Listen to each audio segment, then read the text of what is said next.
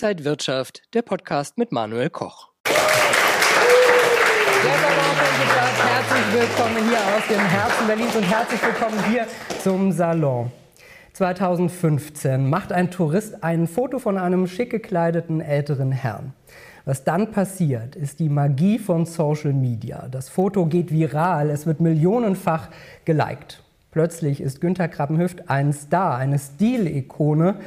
Ja, und er tanzte auch schon immer gerne aus der Reihe. Statt Kaffeefahrten und Rollator tanzt er lieber im Berliner Berghain zur Technomusik. Aber sein Start war nicht immer so einfach. 1945 als Nachkriegskind hatte er es schwer. Er ist, er ist alleinerziehender Vater und er hatte viele Aufs und Abs in seinem Leben. Und über die wollen wir heute reden und über ihn mehr erfahren. Herzlich willkommen, Günter Krabbenhüft.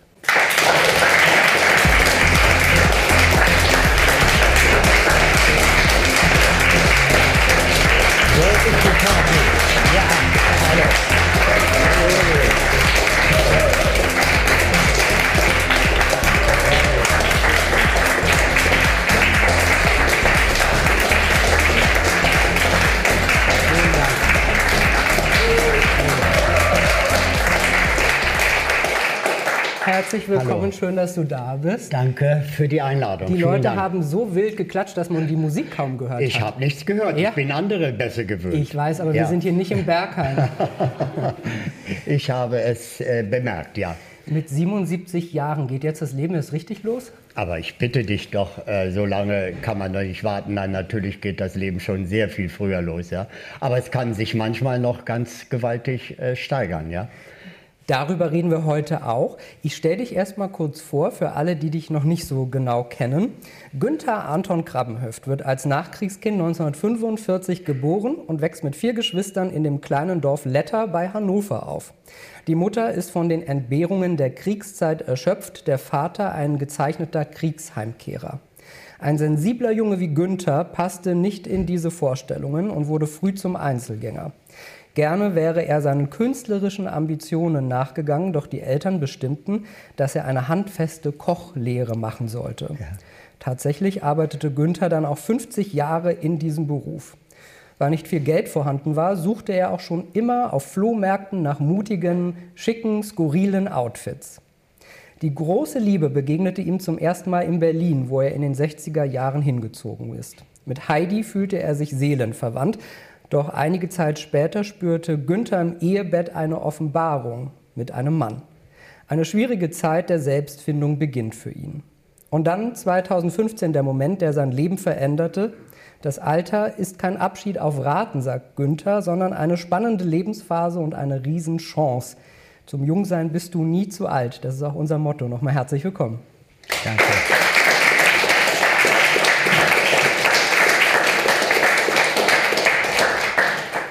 Ja, wenn ich das so alles in Kurzform äh, mal kurz höre, äh, da äh, ist ja wirklich äh, viel Platz dazwischen, um die ganzen Dinge miteinander zu verknüpfen, ja. Das, das werden wir heute. Fangen wir vielleicht 2015 an, da hast du am Cottbusser Tor, äh, U-Bahn-Linie 1 hier in Berlin gestanden und auf einmal kommt da ein Tourist und will ein Foto von dir machen. Ja, ja, äh, damit hat eigentlich irgendwie plötzlich alles angefangen. Wenn ich da noch äh, dran denke, es war eigentlich ganz harmlos. Ich wollte in, den, in die 1 steigen, in die U-Bahn und dann kam, es stellte sich raus, es war ein Mann aus Schottland. Und der fragte irgendwie, ich hätte so einen coolen Style, irgendwie, ob er ein Foto machen könnte. Ich sah da hinten schon die U-Bahn ankommen und habe gesagt, ah, nee, ich möchte da jetzt mitfahren und so.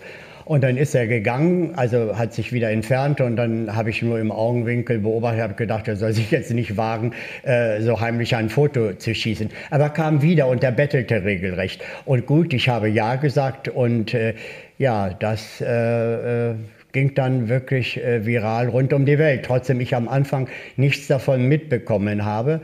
Eine Freundin, die in London lebte, die äh, erzählte mir denn, dass das dort in London in dem Netz, im, im Internet irgendwie man gerätselt hat, weil, das habe ich dann erfahren, man wirklich auch die Geschichte, um sie rund zu machen. Wahrscheinlich äh, äh hat man sich ausgedacht, dieser Mann ist 105 Jahre alt und tanzt in den angesagten Clubs. Da habe ich gesagt, wow, das ist ja nun wirklich eine Hürde, irgendwie diese 105 auch wirklich zu erreichen. Aber äh, ich fand äh, äh, ja es dann wirklich unglaublich, was dann äh, passierte. Und diese Freundin klärte das dann auf und sagte, ich kenne den, das ist er ist Günter erst 99 und nicht Ja, ja, genau. Und dann äh, war das aber alles nicht mehr aufzuhalten und dann wirklich, dann äh, Freunde haben das richtig gezählt, irgendwie wie plötzlich das auf die Millionen ging, in den Tickern in New York, in den Taxis lief das.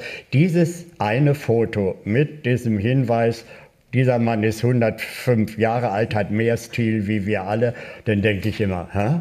Von, von was reden die? Ich war doch immer so. Was ist jetzt passiert? Und damit fing eigentlich alles dann an. Diese Magie, dass auf einmal etwas passieren kann, die, den Stil, wie du sagst, den hattest du ja vorher schon. Ja. Das ist ja nichts, was du deswegen jetzt mhm. irgendwie erfunden hättest. Du bist ja dann in Modemagazinen gewesen, du warst in Talkshows. Also auf einmal ging doch so viel in deinem Leben neu los. Ja. Ja, ich habe mich, ich, ich, wundere mich heute auch noch, wie, wieso das nun irgendwie eigentlich solche Dimensionen angenommen hat, weil ich habe ja immer auf mich geschaut und habe gesagt, ich war doch immer so. Was ist jetzt passiert, dass das plötzlich diese Aufmerksamkeit äh, äh, bekommen hat? Und das muss ich mich heute auch immer noch kneifen, weil das auch nach sieben Jahren nicht aufgehört hat, äh, dass äh, Leute darüber etwas äh, wissen wollen. Und naja, und, und, und die anderen Dinge, dass die da geschrieben haben, der treibt sich in den angesagten Clubs rum, da wusste ich noch gar nichts von.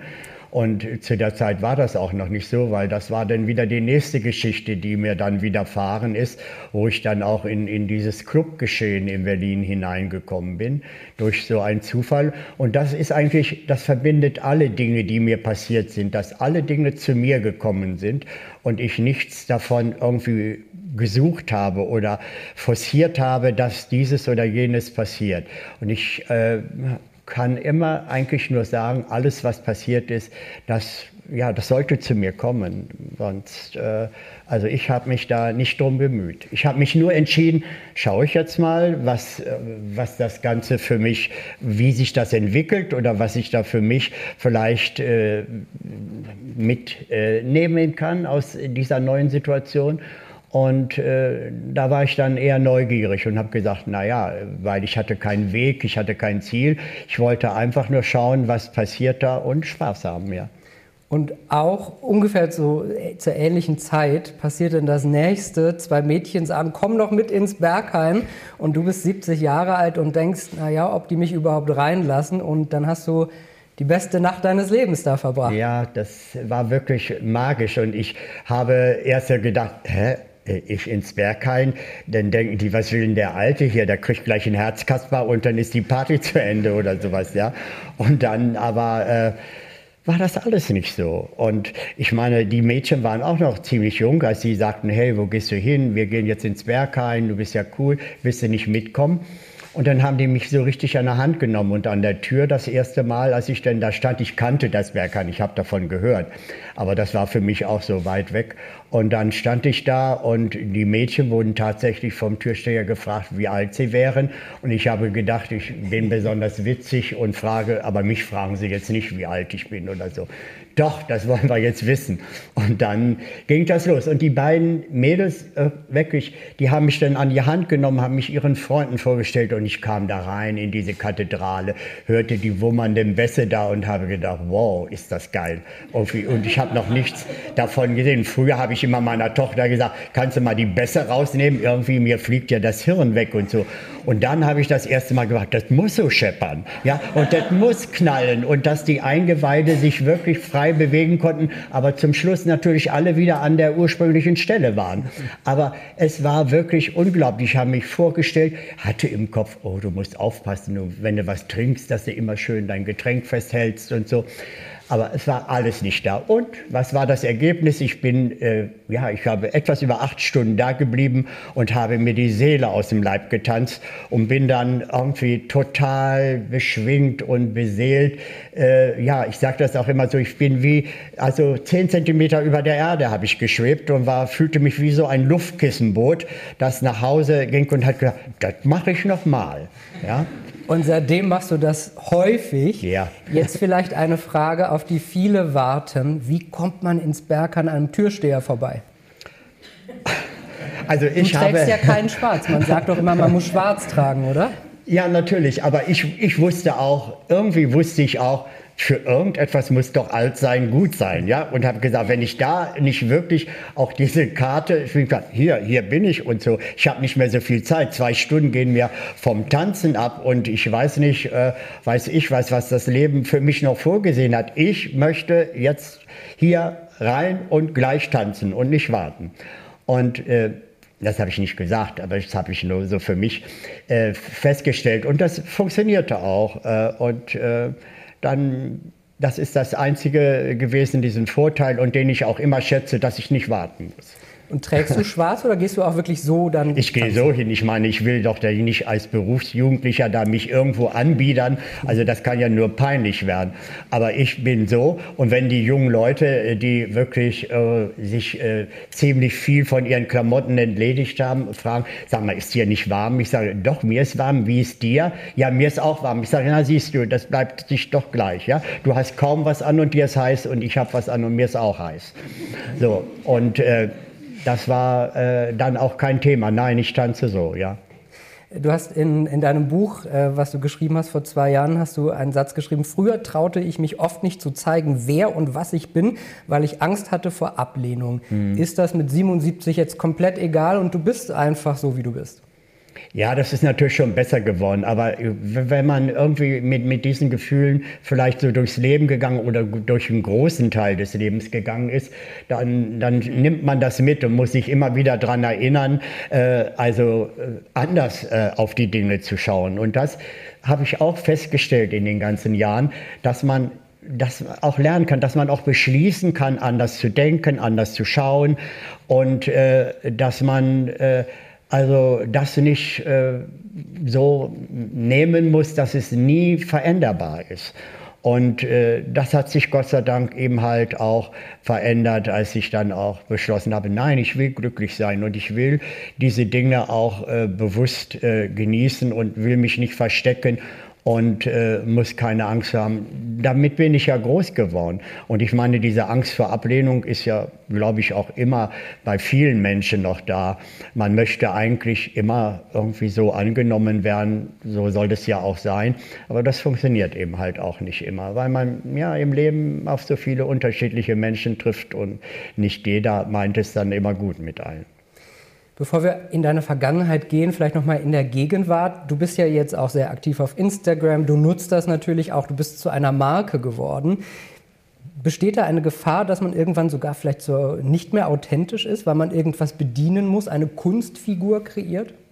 Also das kennen meine Freunde von mir, dass ich mich gegen so viel wehre und dass ich sage, das mache ich nicht. Ich, ich mache das nicht, das bin ich nicht, das passt nicht zu mir. Und ich, ich möchte authentisch sein. Ich spüre das in mir. Ich, ich könnte jetzt nicht für irgendetwas, nur weil da vielleicht irgendwie mir jemand Geld für bietet, irgendetwas machen, was nicht zu mir gehört, was ich nicht bin. Und ich glaube mittlerweile auch, dass die Menschen das spüren und auch äh, sehen, äh, wie ich damit umgehe und vielleicht auch deshalb eigentlich ich so eine große, treue Fangemeinde habe. Wenn du dich auf Instagram präsentierst, dann tanzt du ja oft und du bist immer so angezogen, das ist ja auch kein Marketing-Gag oder mhm. so. Ähm, würdest du auch manchmal gerne noch was ganz anderes machen oder ist das so zum Markenzeichen geworden?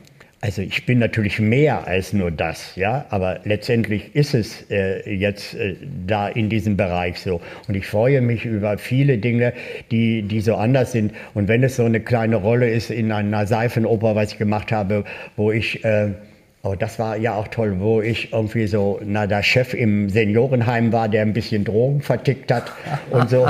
Sind das deine um, dass die Leute viel Spaß haben oder so. Das finde ich dann wirklich ganz toll, mit dieser Gruppe dann irgendwo äh, aufzukreuzen und wirklich so coole äh, ältere Leute hinter mir zu haben, die irgendwie sich nicht darum kümmern, dass man das eigentlich ja äh, nicht mehr machen sollte oder so, aber die auch haben. Und das finde ich natürlich immer spannend, auch neue Dinge, die ich auch bei mir kennenlerne, aber wo ich auch spüre, die sind auch in mir. Und ich würde sie gerne auch ausprobieren, wenn es so im Alltag sonst nicht so möglich ist. Nein, äh, das ist äh, natürlich, wie gesagt, in der Öffentlichkeit dieses Bild, aber es ist, ist äh, sehr viel mehr. Weil du gerade von Drogenverticken gesprochen hast. Wenn man mit 77 ins Berghain geht, nimmt man da auch mal was? Äh, ich nehme immer sehr viel mit von, den, von der Musik und von der Stimmung und von dem Spirit und so. Natürlich fragen mich manchmal die Leute, weil ich auch irgendwie dann wirklich so gelöst bin, dass ich auch vielleicht manchmal so wie so ein debiles Dauergrinsen im, im Gesicht habe und die Leute sagen, äh, äh, hast du was, kannst du mir was geben? Ich, äh, du nimmst doch was, oder? Ich sage, nee, meine Droge kommt da oben aus den Lautsprechern und genau hier diese Situation. Und äh, dann ergibt sich schon mal das eine oder andere Gespräch, äh, was nun nichts damit zu tun hat. Und das ist auch meine Erfahrung gewesen, dass dort, irgendwie, wo die Leute immer sagen, ja, das sind alle so Introvertierte, die haben überhaupt keine Verbindung zur Außenwelt oder mit den anderen. Es ist ganz anders. Ich habe da so tolle Leute äh, kennengelernt, mit denen ich auch so schöne Dinge dann gemacht habe im privaten Rahmen und so. Und äh, das Berghain ist ja so ein Schmelztiegel für alle. Da ist ja wirklich der Bauarbeiter und der der Oberarzt da, ja, letztendlich. Das ist, das ist wirklich äh, genau dieser Punkt, glaube ich, auch weil es so, so, so beliebt ist und äh, auch so besonders, ja. Und es ist ja ein Ort zum Kennenlernen, da kann ja sehr viel passieren, im Prinzip alles kann da passieren. Knutschst du da auch mal rum? Nein, nein, ich bin noch zum Tanzen da. Ja, und ich meine, unterhalten kann man sich da wirklich ein bisschen schwieriger. Also da ist man schon heiser dann am nächsten Tag.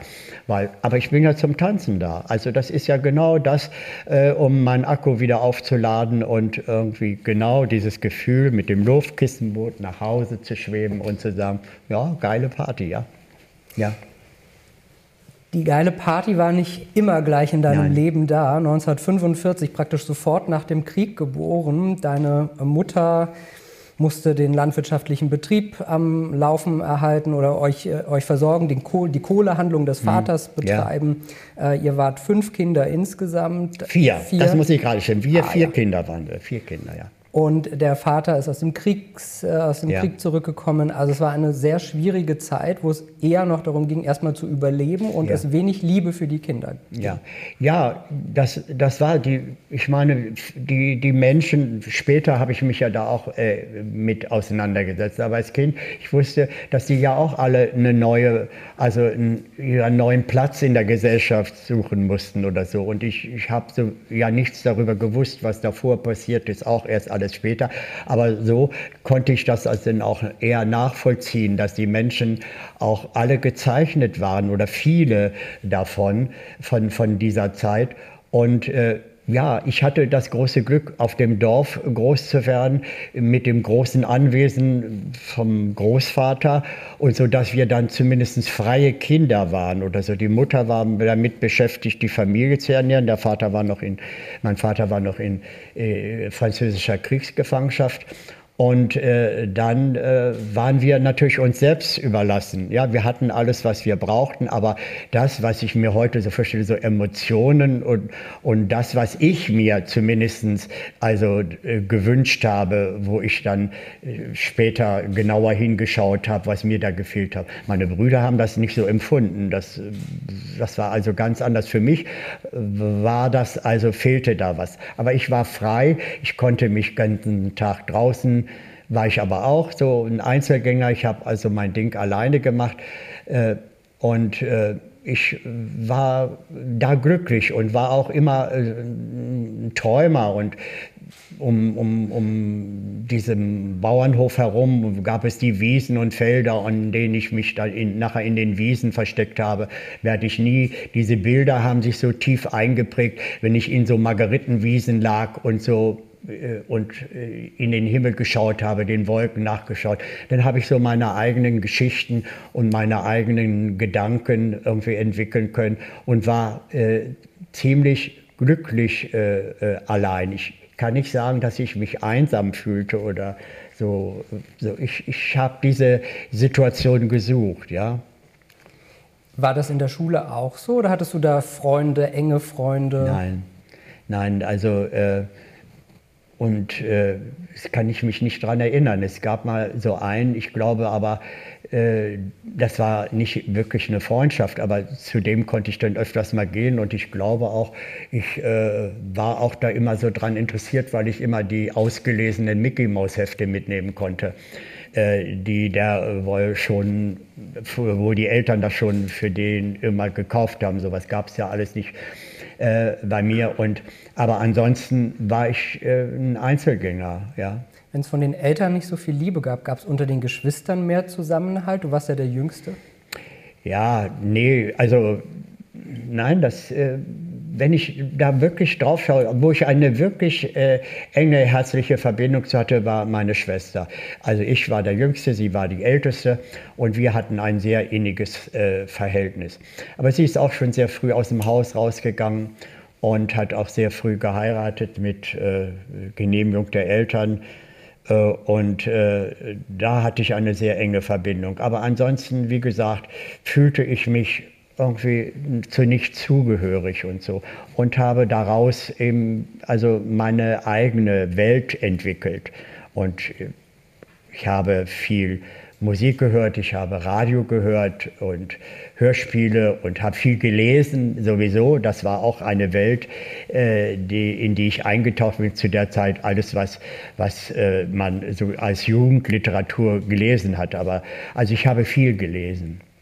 Und dann ging es ja darum, was macht der Günther in Zukunft beruflich? Und du hattest im Kopf, ja, naja, ja. was Kreatives vielleicht, ja. Lampendesignen und das ja, ist die ja, Kochlehre ich, ich geworden. habe wirklich äh, äh, stundenlang immer, äh, ich weiß nicht, so äh, Lampen entworfen, so in jeglicher Form. Und äh, dann haben meine Eltern, was ist das denn? Da habe ich gesagt, ja, guck mal, so viele schön, ich habe da solche Ideen und so. Na, was ist das? Ich glaube, das Wort Designer gab es irgendwie im Sprachgebrauch sowieso nicht äh, zu der Zeit. Und äh, nein, das gibt es auch nicht. Dann vielleicht Kindergärtner oder so. Das machen nur Frauen irgendwie. Das ist kein Männerberuf oder so. Und dann haben tatsächlich meine Eltern irgendwie gesagt, wir haben da äh, eine Lehre, äh, Kochlehre für dich und da wirst du jetzt hingehen. Und ich war ein Kind, der es irgendwie nicht irgendwie äh, sich gewehrt hat oder äh, äh, sich äh, dagegen gestemmt hat, gegen die Dinge, die ihm irgendwie auferlegt wurden oder äh, ich habe nicht rebelliert. Und äh, da habe ich das gemacht und da bin ich vom Regen in die Traufe gekommen. Natürlich, heute ist Kochen irgendwie ein kreativer Beruf und ich koche auch gerne noch. Aber das, äh, so eine Lehre, die war wirklich sehr fundiert. Aber das ist, sind ja alles keine Chorkneipen Knaben da, sondern es ist ja schlimmer teilweise wie auf dem Bau, was in so einer großen Küche, in einer Hotelküche abgeht. Ja, da musste schon manchmal äh, in Deckung gehen, weil eine Pfanne flog oder sowas. Ja, also und äh, letztendlich war ich dann da aber auch so oft der Blitzableiter für so manche, weil ich dann ich, ich habe das ja so selber nicht mitgekriegt, aber wo ich dann anscheinend den zu, zu sanft, zu weiblich oder weiß ich was, irgendwie nicht Kerl genug war äh, um äh, das da mitzumachen. Und da war ich dann manchmal, ja, ich glaube, heute würde man sagen, Opfer, ja. Heute kennt man ganz viele Dokus von irgendwelchen Restauranttestern und weiß, ja, dass der mh. Ton da mal rau wird, mh. aber damals war es wahrscheinlich noch rauer. Aber hallo, ja, und äh, wie gesagt, das war nichts für Chorknaben und äh, äh es äh, hat mich auch wirklich sehr, sehr, äh, also oft in, in Depressionen wenn ich das heute so sehe, ich bin dann auch einmal von der Arbeit weggelaufen. Ich wusste gar nicht wohin. Ich bin einfach nur gelaufen, gelaufen und landete dann irgendwie in Hannover. Haben, wir dann gewohnt von diesem kleinen Ort. Als ich die Lehre gemacht habe, sind wir nach Hannover gezogen. Und dann bin ich da, glaube ich, nach Peine gelaufen und ich, ich, hatte kein Geld und ich bin einfach nur gelaufen. Und irgendwann da auf dem Bahnhof, äh, irgendwie habe ich heulend gesessen und irgendeine Frau hat sich um mich gekümmert und hat die Polizei gerufen und dann wurden mein Vater abgestellt, irgendwie, der musste mich dann da abholen mit meinem Bruder. Und dann waren wieder mal nur so, irgendwie, du musst uns nur Kummer machen. Und dann denke ich mal, was habe ich denn für Kummer? Also ich wusste überhaupt nicht, was ich war in Verzweiflung und ich war in... Äh, ja, in, in, in dieser Situation, wo ich nicht wusste, wer bin ich und was, was, äh, wie soll mein Leben aussehen und, und wo geht das hin oder so. Und da hätte ich äh, ja eher mal äh, mir gewünscht äh, oder gedacht, dass man sagt, ey, was hast du, was, was beschäftigt dich? Und, äh, aber das ist alles äh, nicht passiert. Aber das ist auch jetzt so nicht so als Vorwurf, weil ich auch weiß, ja, sie, sie, meine Eltern waren sicherlich auch äh, so das Produkt ihrer Zeit und der, ihrer Erziehung. Aber ähm, es waren eben halt auch äh, diese Zeiten, die, äh, ja, es war nicht überall so, aber da war es eben halt so. Meine Geschwister haben eben halt auch anscheinend nichts vermisst. Aber ich habe sehr darunter gelitten, bis ich dann auch irgendwann Menschen gefunden habe, die an mich geglaubt haben und äh, mir auch äh, so Türen und äh, Gedanken äh, und Blicke geöffnet haben für eine ganz andere Welt. Du hast jetzt die Geschichte erzählt, wie du weggelaufen bist, aber es gab ja auch noch einen Selbstmordversuch, wo du Schlaftabletten Ja, das waren schlimme Zeiten, waren das. Und wenn ich heute so überlege, was, was, was da mich so, also so verzweifelt hat sein lassen. Ich weiß es nicht. Ich hatte nur eine ganz furchtbare, traurige Stimmung, aber auch so mit dem Gefühl, man versteht mich nicht, man kennt mich nicht. Ich weiß, das war wirklich, es war so weit, ich habe das zweimal gemacht und äh, irgendwie sollte das eben halt auch nicht sein. Ich bin dann immer, ich hatte das einer Freundin erzählt, in, äh, wo ich zur Berufsschule ging und die hatte irgendwie, als ich an dem Tag nicht zur Berufsschule kam, irgendwie dem irgendwas gerochen oder irgendwie gesagt, irgendwie, da stimmt was nicht. Und die hat mich äh, dann irgendwie, also die hat bei mir zu Hause geklingelt. Ich war allein zu Hause, meine Eltern waren arbeiten. Und äh, dann bin ich noch gerettet worden und bin ins Krankenhaus äh, sofort äh, transportiert worden. Und, äh, aber auch da war das so irgendwie nur so dies, äh, diese Aussage, warum machst du uns so einen Kummer? Und das war es schon. Und äh, das waren so wirklich Sachen, die auch mich dann so sehr geprägt hatten. Aber wirklich alles so im Vorwurf. Ich wusste auch nicht, was war. Und dann gab es auf der anderen Seite die Eltern, die irgendwie auch da nicht die, die Sensoren für hatten und so. Und wir hatten ja auch alles, wir sind ja versorgt gewesen und wir sind ja nicht vernachlässigt. Wir waren eingebunden in eine ganz bürgerliche Familie. Mein Vater ist nachher Finanzbeamter gewesen und weiß ich. Und meine Mutter war dann später, als wir älter waren, berufstätig geworden. Vorher war sie nur äh, für uns Kinder da. Aber sie war eben halt auch, also geschafft, weil sie oft eben halt sich auch so zurückgezogen hat und dann wollte sie nicht gestört werden und so. Das äh, konnte ich leider nicht äh, irgendwie in Erfahrung bringen. Später, als meine Mutter älter war und ich irgendwie auch auf dieses Thema immer zu sprechen kam und es wissen wollte und dann hat sie mir eigentlich nicht darauf antworten können und so und hat sich so zurückgezogen für meine Begriffe. Irgendwie, ich weiß es nicht und ich weiß nicht, wovon du redest und so. Aber das ist, wie gesagt, äh, äh, dann doch sehr prägend gewesen, ja. Dann kam noch in Hannover der erste Zungenkuss mit Hildegard. Mit Hildegard, ja, im, im Kühlhaus zwischen den Schinken und zwischen den Würsten. Und äh, weiß ich was, das war wirklich eine Mischung, eine ganz wilde Mischung, ja. mit Hildegard zwischen den, äh, äh, im Kühlschrank, hätte ich beinahe gesagt, im Kühlraum. Und äh, ja, das war so meine erste Erfahrung und die hat mir auch ein bisschen was beigebracht. Und äh, in, in dem Alter, äh, wo ich war und in der Zeit vor allen Dingen, Wie alt warst du da? Gab es nichts, wo ich mich überhaupt, Fernsehen gab es nicht, äh, überhaupt dran orientieren musste. Du hattest in dir irgendwie Gefühle und wusstest aber auch nicht irgendwie, dass du da überhaupt drüber reden konntest oder so. Und ich weiß das noch, es gab da mal so eine Episode, das hat mir das so gezeigt, irgendwie musste ich die ersten äh, Lehrjahre bin ich immer noch von dem Dorf nach Hannover äh, gefahren und musste dann also immer zum Bahnhof. Und dann bin ich an der Drogerie, an einer Drogerie, die einzige, die wir im Dorf hatten, Siegmüller, werde ich nie vergessen.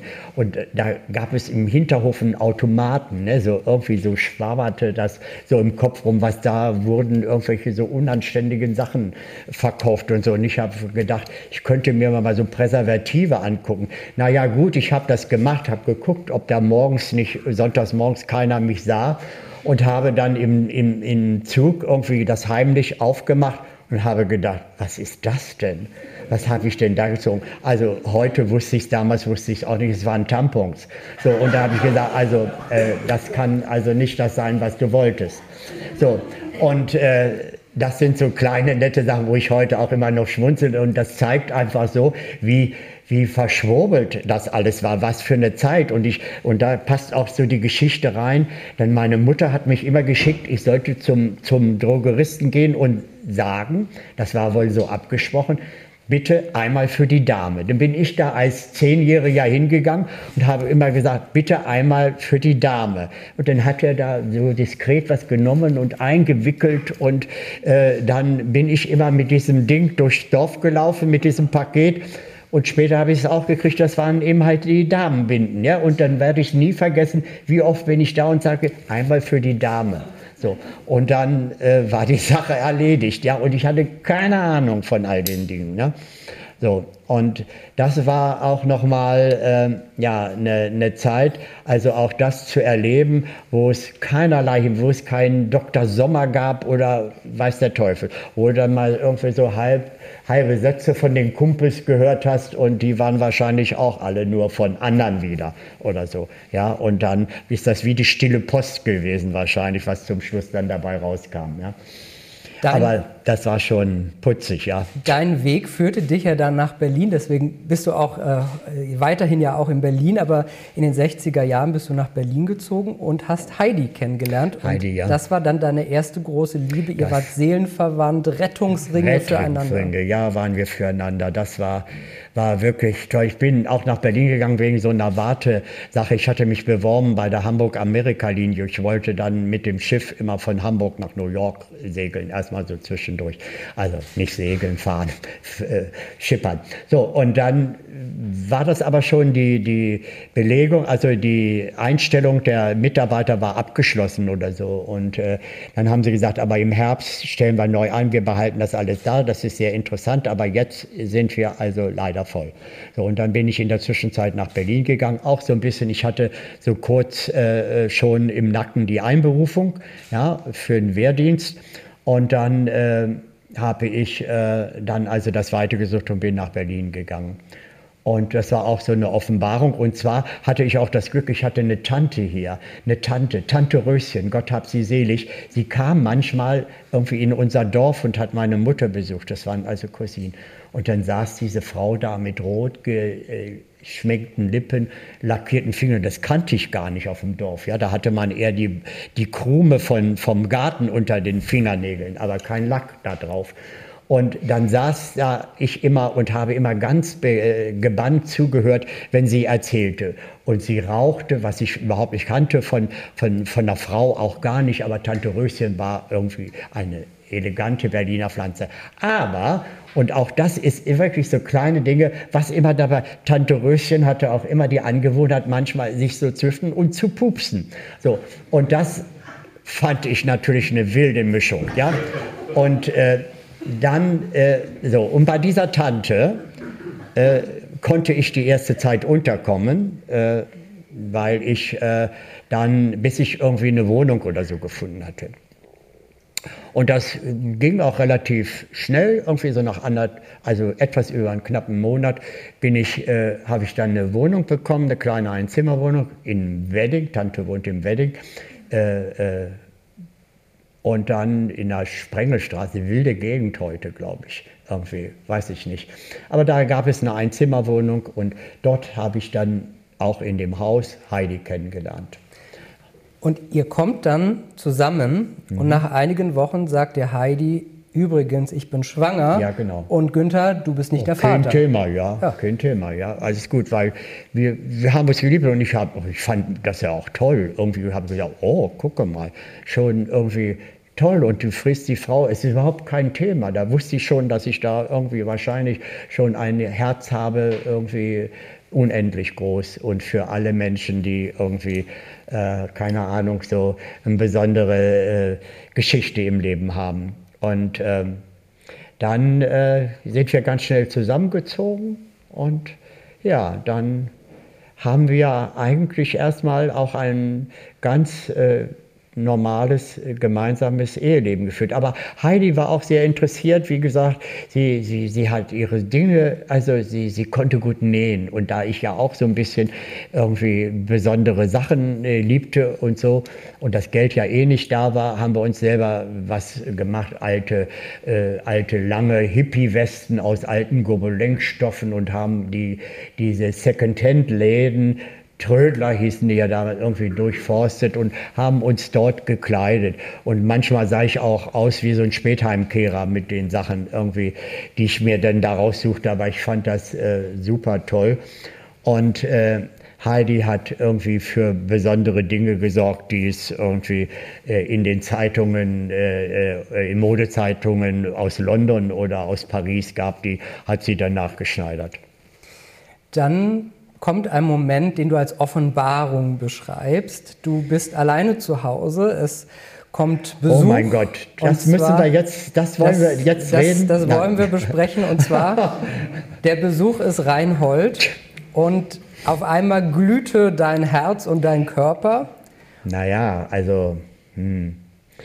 also es war schon äh, sehr, also es war, äh, ich, ich war in einer Laienspielgruppe und die, dieser Mensch, äh, der war da, um nochmal irgendwie was für die Rolle zu besprechen, was wir übermorgen oder so irgendwie so äh, eigentlich dann schon mal in einer größeren Probe spielen wollten. Und äh, ja, und irgendwie ging der und ging der nicht. Ich hatte überhaupt, ich wusste überhaupt nicht irgendwie, also ich hatte da überhaupt nichts im Kopf, bis ich eigentlich äh, und es wäre nichts passiert, wenn dieser Mensch irgendwie nicht äh, zum Angriff übergegangen wäre.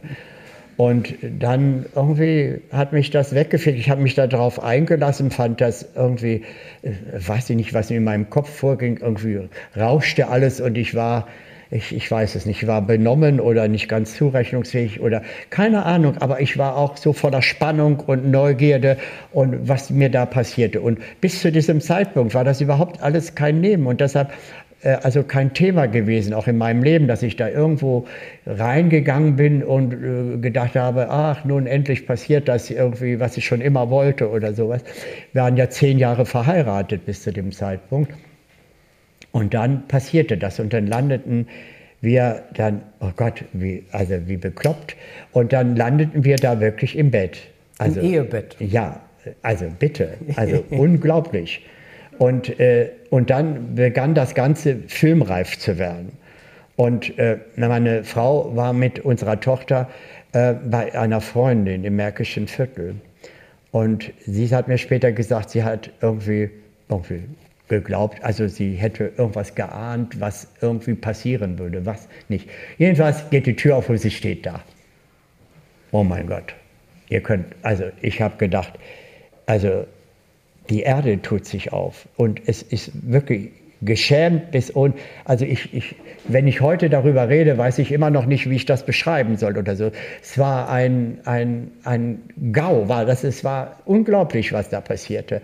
Und äh, und äh, ich, äh, weiß ich nicht, und ich so wurde zur Rede gestellt und konnte eigentlich nichts dazu sagen, weil ich ja selber äh, irgendwie davon äh, überrascht war und, und, und in diese Situation reingekommen bin oder mich da, also ja, das war es war gruselig, ist mir der Boden unter den Füßen weggezogen. Nicht nur mir, natürlich der ganzen Familie, weil das war wirklich eine der schlimmsten Momente und auch dann schwierigen Zeiten.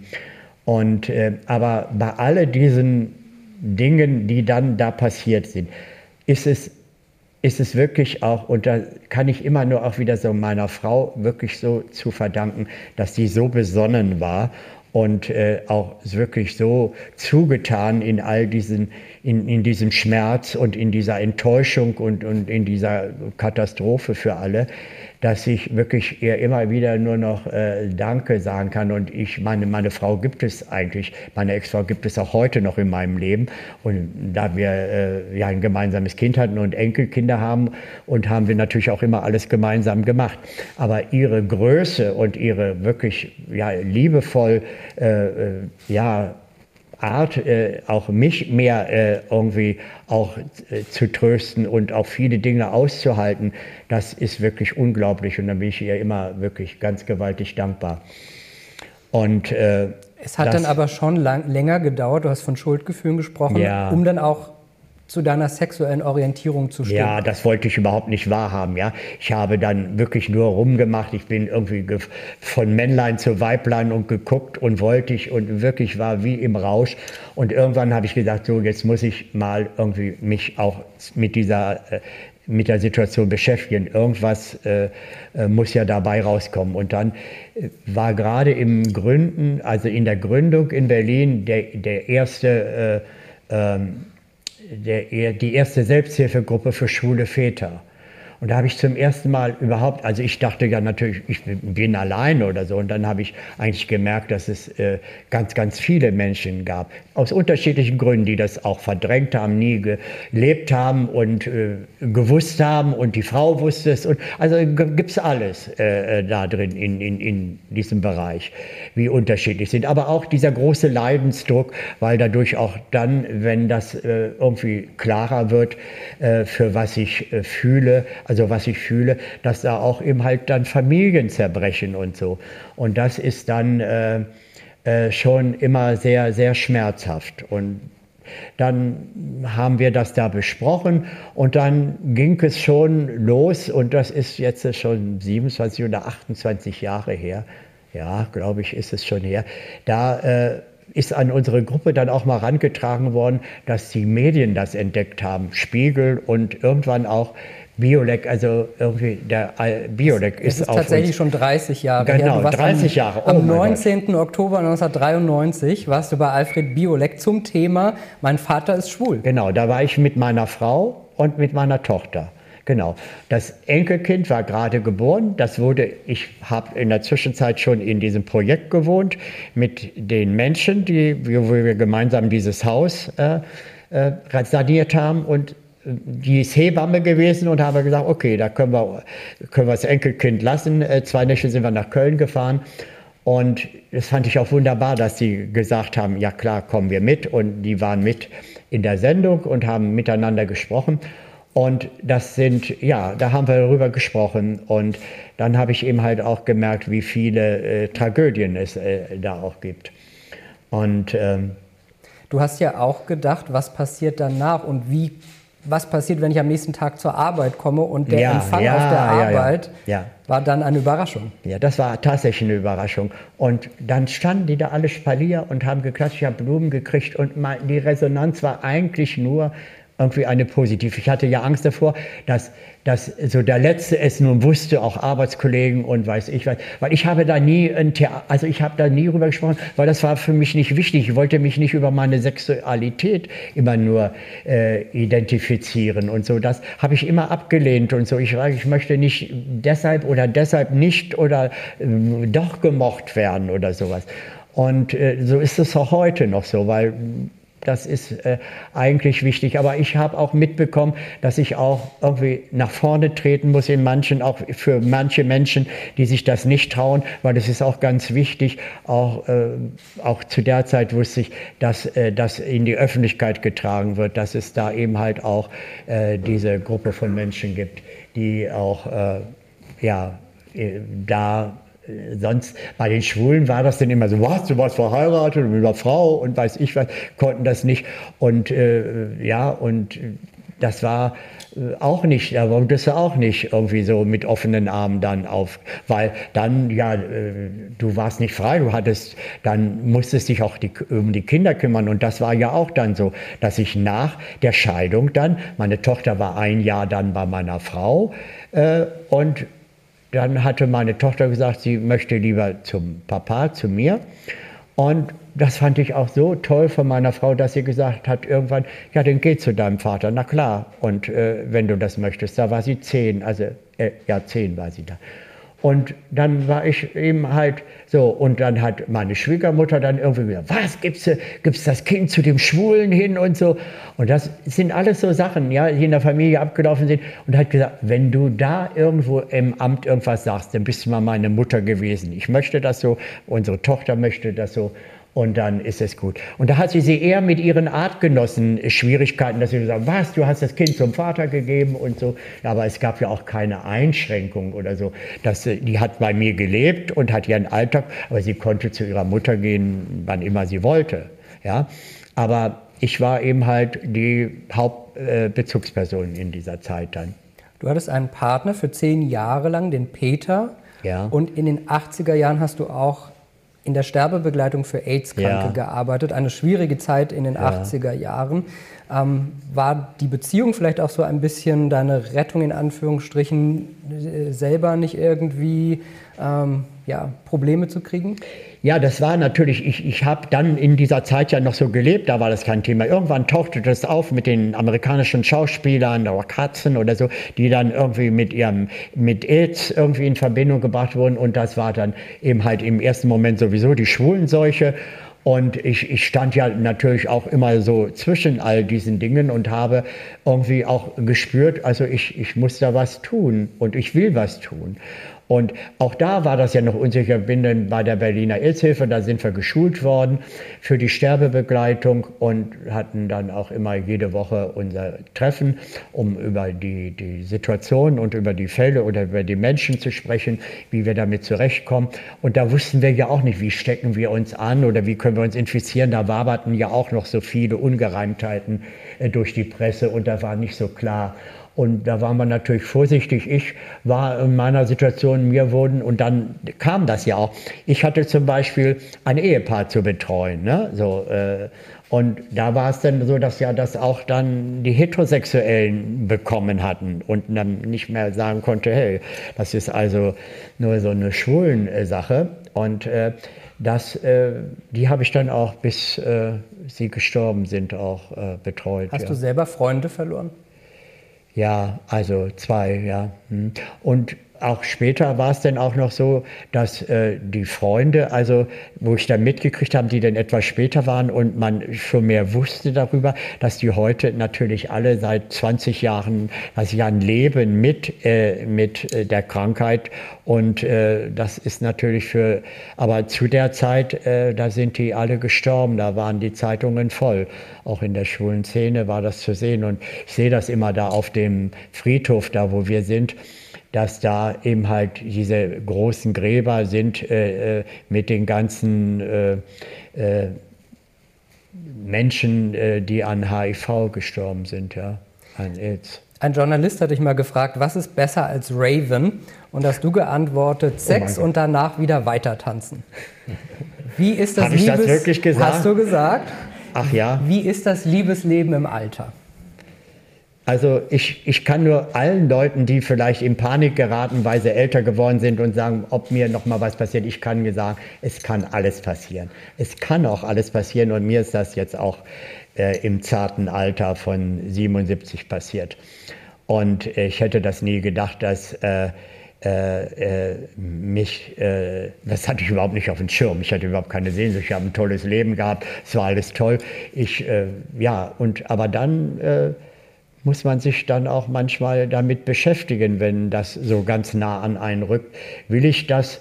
Und was ist das? Gibt es da eine Zukunft oder was? Und ich habe mir sowieso, also, also also es gibt es nicht mehr. Ich lebe im Hier und Jetzt. Also ich gucke nicht gerne in die Vergangenheit. Die Vergangenheit ist das, was ich mitgenommen habe, so für mein Leben, damit ich Dinge also besser äh, in Zukunft handeln kann. Die äh, Erlebnisse und die Erfahrungen aus der Vergangenheit. Aber die Zukunft, die ist vielleicht für mich noch morgen oder so. Aber mehr, also nicht irgendwann und äh, später oder so, gibt es nicht mehr. Ja, das und, ist und verschwunden. jetzt feierst du ja praktisch fast einjähriges im Anfang März mit ja. deinem neuen Freund, ja. Partner Carlos, Darf der hinter dir sitzt. Ja. Herzlich willkommen.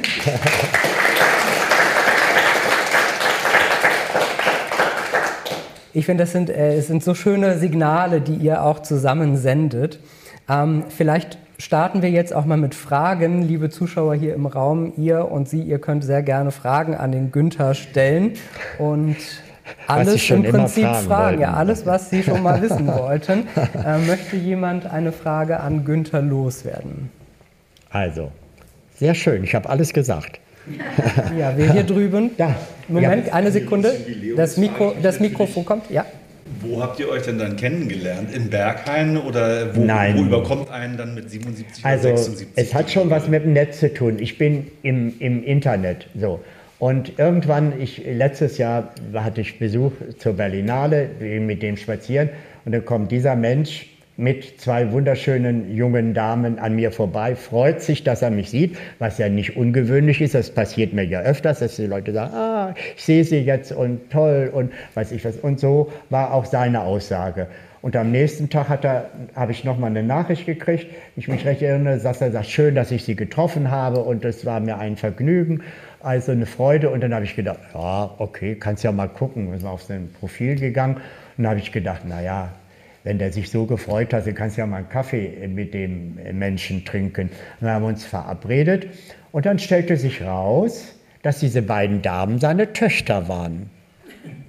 So, und damit habe ich dann auch plötzlich einen äh, Menschen, einen schwulen Vater kennengelernt. Irgendwie so einfach beim Spazierengehen irgendwie im Netz, so ohne irgendwie großen Bimborium. Und da ich immer so für mich gesagt habe, ich habe nicht mehr viel Zeit, ich will nicht irgendwie, früher hätte ich vielleicht, lass uns mal ein Jahr warten oder gucken und was daraus wird. Aber es war auch so ein Gefühl für mich, das stimmt, ich musste mich nicht groß erklären, es war irgendwie, es passte. Was ist ja eigentlich irgendwie immer so etwas, was nur ein Geschenk ist. Irgendwie sowas, wenn sowas passiert. Also und dann bin ich so überrascht gewesen und nun sind wir, leben wir zusammen. Ja. So. Ja, gerne weitere Fragen. Noch jemand? Ja, gerne. Okay. Ja, hallo, mein Name ist Katharina und ähm, ich arbeite viel mit Kindern und Jugendlichen zusammen, die sich viele Gedanken über das machen, was gerade in der Welt passiert und was das für ihre eigene Perspektive bedeutet. Und mich würde interessieren, was würden Sie den jungen Menschen raten? Was würden Sie denen gern mitgeben? Also ich kann immer nur sagen, das ist so eine also so, so, so ein kleiner Ausschnitt daraus, aber was ganz wichtig ist, dass man versuchen will, ich weiß nicht, ob die Kinder das schon so dann diesen Zusammenhang sehen, aber für mich ist es wichtig, also authentisch zu sein. Also nicht versuchen, also weil man den kleinsten Widerstand hat, immer nur gefällig zu sein den anderen oder der Gruppe. Das bedeutet zwar, dass ich durchaus vielleicht ein Einzelgänger bin oder nicht diese Menge der Freunde habe, aber vielleicht dann einen oder zwei, die mich verstehen, die mich ganz anders sehen. Also ich sage immer, also immer man selbst bleiben, weil die anderen gibt es alle schon und die muss ich nicht nachahmen oder nacheifern. Ich kann mir vielleicht Anregungen von denen holen oder gewisse Dinge rausziehen, da die ich für mich gebrauchen kann. Aber möglichst irgendwie, ja, man selbst sein. Und eine weitere Frage? Ja. Bleiben sich selbst sein, da bist du dir wirklich treu geblieben, Günther. Wir duzen uns, wir kennen uns. Hast du denn ein Vorbild selber gehabt oder noch?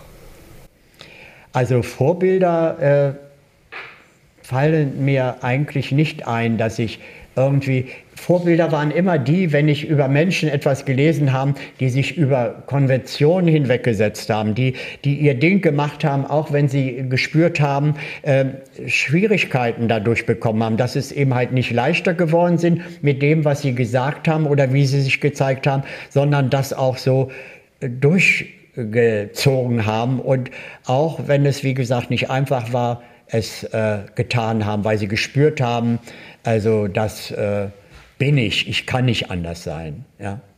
Das ist wichtig, ja. Noch weitere Fragen hier vorne? Moment. Ich würde gerne wissen, ob diese Bekanntheit, die Sie jetzt erlangt haben, hat das ausschließlich positive Folgen oder hat das auch irgendwas Negatives mit sich gebracht, wo Sie sagen, okay, wäre es vielleicht irgendwie doch anders gelaufen oder ist das 100% positiv? Ich, ja, es ist natürlich es ist auch eine, eine, Verpflichtung, die ich freiwillig übernommen habe. Und ich bin auch so einer, der in, in so einer Zeit aufgewachsen bin und der auch so gestrickt ist, dass wenn ich etwas gemacht habe oder selbst wenn so im Netz, wenn die Leute mir was schreiben, ich schreibe mir wirklich die Finger wund, weil wenn, wenn Leute so viel von sich sagen oder so, dann fühle ich mich auch wirklich verpflichtet, irgendwie denen auch eine Antwort zu geben. Und wenn sie nur eine verkürzte Antwort ist. Aber das bedeutet auch, dass ich sehr viel beschäftigt bin, die Menschen irgendwie mit denen in Kontakt zu sein, die Fragen an mich haben. Und das ist eine ganze Menge von, von, von wie ich lebe, meine Sexualität bis äh, zur Mode, von wie mein Blick auf die Welt ist. Und ich habe ja auch einen Blick, auch während der Corona-Zeit und so. All diese Dinge sind das ja für mich Auseinandersetzungen gewesen, wie für alle. Nur ich war in dieser wunderbaren Position und äh, hatte also konnte aus meinen Erfahrungen schöpfen, konnte daraus schöpfen, gut alleine sein zu können, konnte, war vernetzt, hatte Menschen um mich herum, musste nicht, äh, und ich habe mehr diese Leute immer verstanden, die äh, vielleicht irgendwie eine ganz andere Situation hatten, weil sie mit ihren Kindern in einer kleinen Einzimmerwohnung und die ganz andere Wünsche hatten an diese Zeit, ja, und andere über sie hergefallen sind. Und wie kannst du was sagen, weil die vielleicht ein ganz andere Leben hatten oder so. Und das hat, das ist auch immer, wo ich mich so bemüßigt fühle, irgendwie so, also Partei zu nehmen für die Menschen, also dass man aus seiner eigenen Blase rausgeht und sich wirklich bemüht, den anderen irgendwie zu verstehen oder was der Grund ist, dass er so denkt oder so redet. Das ist für mich ganz wichtig. Aber das ist etwas, was ich, also was manchmal zu viel wird. Also so aber ich mache es trotzdem gerne. Ich könnte ja jederzeit sein, weil man, also ist es nicht so, dass ich ein Ziel habe oder so. Es ist jetzt so und ich habe Spaß daran und mache das und freue mich, äh, wenn andere sich mit mir freuen und auch äh, positiv äh, in die Zukunft schauen, auch wenn es äh, ganz viel Motivation braucht dafür.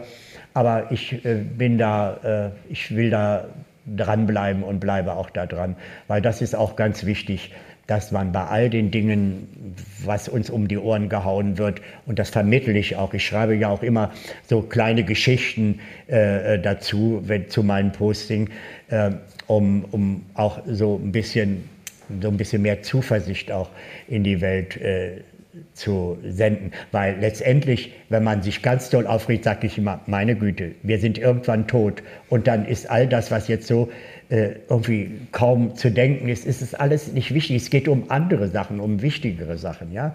Und deshalb auch da meine Sache damals mit, mit, mit dieser Urnen-WG. Ja? Ich habe mit, mit Menschen, irgendwie mit äh, sechs anderen Menschen ein altes Grab gekauft und haben das wieder äh, herrichten lassen und wir werden dort alle gemeinsam nachher beerdigt werden. Ja? Ich hoffe, dass das noch lange, lange dauert, bis der, der Erste einzieht. Aber äh, das ist wirklich auch etwas, was was mich tröstet und was schön ist zu wissen, irgendwie, dass ich auch dann später schon den Platz kenne, wo ich sein werde. Mit Menschen, äh, die mich in meinem Leben begleitet haben und mir wichtig sind.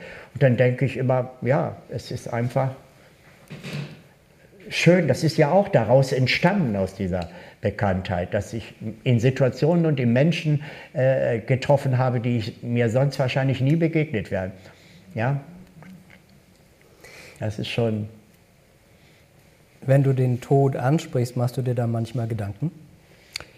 Na, ich mache mir nur Gedanken, äh, wie es ablaufen könnte oder sowas. Na? Und ich weiß aber auch, äh, der Tod äh, guckt da nicht nach oder so. Und ich, ich denke, es äh, wäre natürlich schön, wenn jemand bei dir ist, aber ich könnte auch ganz alleine äh, irgendwie in, in, im Straßenrand liegen und alleine sterben müssen. Und all das hat, hat muss alles Platz haben, der Gedanke. Ja, dann zieht man sich natürlich auf die angenehmeren zurück. Und vor allen Dingen, man kann eigentlich nur Spaß haben, eigentlich, wenn man alt ist, man kann eigentlich nur Spaß haben, weil man seine Endlichkeit begreift. Ja, letztendlich, um, um diese Zeit, die man hat, irgendwie auch mit Freude auch auszufüllen. Anders geht es gar nicht, wenn die Leute sagen, wo nimmst du das her? Ich sage, es geht gar nicht anders. Wenn ich jetzt schon anfange, wirklich in eine Depression zu verfallen, dann verschenke ich die, die Resttage. Ne? Keiner möchte seine Resttage verschenken, beim Urlaub auch nicht. Oder weiß ich was. Also, ich möchte auch meine Lebenstage nicht verschenken mit solchen Gedanken. Hast du äh, zu deiner Tochter, die glaube ich jetzt so 53 ist, und den Enkelkindern ein enges Verhältnis? Na, enges könnte ich nicht sagen. Ich bin groß, also zu der Zeit, als sie da waren, als sie meine Hilfe, als sie meine Zunahme, meine Aufmerksamkeit brauchten. Bin ich der Vater und der Großvater gewesen, der alles gemacht hat. Die Enkel sind inzwischen 30 und äh, 21. Die Tochter ist 52. Also die können sehr gut alleine. Und ich bin nicht der Vater, äh, der Großvater und Vater, der irgendwie zu Hause auf dem Sofa sitzt und wartet, dass sie besucht. Ich gestalte mein Leben nach meinen Bedürfnissen und meinen Wünschen. Wenn man mich fragt, wenn man zu mir kommt und ich anfrage, dann frage ich auch so. Aber letztendlich, es gibt für mich mehr als wie. Das, die Familie ist immer da, aber auch eine wichtige Episode im Leben gewesen. Jetzt äh, bin ich äh, bin ich äh, so für mich äh, da und schaue, dass es mir äh, gut geht. Und wenn es mir gut geht, haben auch alle anderen was davon. Und dein Buch heißt ja auch, zum Jungsein ist man nie zu alt. Hm. Das ist so dein Lebensmotto? Ja, ja weil weil das, das darf man nicht vergessen. Man muss, also es ist mein Blick darauf, auch immer so ein bisschen Kindlichkeit mit ins Erwachsene leben. Wenn ich aus dem Berghain komme, nur mal so ein kleines Beispiel, wenn ich aus dem Berghain komme und ich an einem Spielplatz vorbeigehe und eine Schaukel sehe, dann latsche ich auf die Schaukel. Und dann könnt ihr mir erzählen, was ihr wollt. Wenn ich mit 77 da oben bin und es geht runter, das ist genau das gleiche Gefühl, als ich sieben war. Ja, letztendlich, das geht nicht weg und das kann ich mir genauso holen wieder. Und das sind so Sachen, wo ich denke, dazu ist man nie zu alt. Ja, man möchte nicht kindisch sein, aber Kindlichkeit, also einfach auch der Sache wesen, äh, irgendwie so reinzugehen in, in eine Situation oder sich darüber zu freuen, wenn ich das sehen kann. Irgendwie, guck mal, guck mal, dieses starke kleine Löwenzahn, was voll diesen Asphalt sprengt oder so, kennt jeder. Aber für mich ist das immer ein Wunder. Ich denke, wow, was da für ein Power hinter ist, ja, letztendlich. Und so fühle ich mich dann auch manchmal, ja, wie das kleine Gänseblümchen, ja. Und äh, das finde ich wunderbar. Also das mitzunehmen um äh, was mir passiert, das weiß ich nicht irgendwie. Das Älterwerden ist ja nun wirklich auch, also kaum was für Feiglinge oder so. Man muss sich dem stellen, man manchmal morgens, dann denkt man, oh Gott, wer ist in meinem Zimmer? Dabei ist man selbst vorm Spiegel. Und dann denkst du, ich wasch dich, äh, ich kenne dich nicht, aber ich wasche dich trotzdem, ja, oder so. Und dann, äh, ja, ja, dann fällt einem diese, diese Dinge ein. Und dann äh, ist es aber auch wunderbar, äh, das alles so, äh, so aufzunehmen und keine Angst zu haben. Und äh, ja, dann ganz mutig auch so die letzten 100 Meter im Leben zu gehen oder 1000 oder keine Ahnung. Und Günther, wir brauchen jetzt alle einen Energiebooster von dir. Wie? Wie könnte man das besser machen? Naja, wir könnten jetzt mal, ach so, Moment, ja, aber vielleicht könnten wir unsere Augen zumachen und auch so, so diese innere, auch was einen zurückhält, das kenne ich ja auch. Wenn wir die Augen äh, zumachen und vielleicht haben wir Musik ein bisschen. Haben wir Musik? Wir haben Musik. Ja, dann machen wir so und machen zu und machen wir, ohne dass wir gucken. Wir machen alle die Augen zu und geben uns mal so, jeder mit seinen Bewegungen für eine Minute irgendwie. Wir haben 30 Sekunden. Die Musik bitte. 30 Sekunden, na, das geht auch. Also bitte, Musik.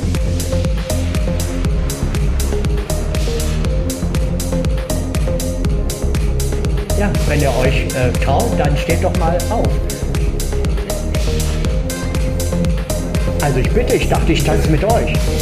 Ich habe ein bisschen... gesch- Ja. Liebe Zuschauer, das war der Salon Schinkelplatz. Vielen Dank, dass Sie dabei waren. Wir sehen uns nächsten Monat wieder. Dankeschön an Günther Krabbe. Danke.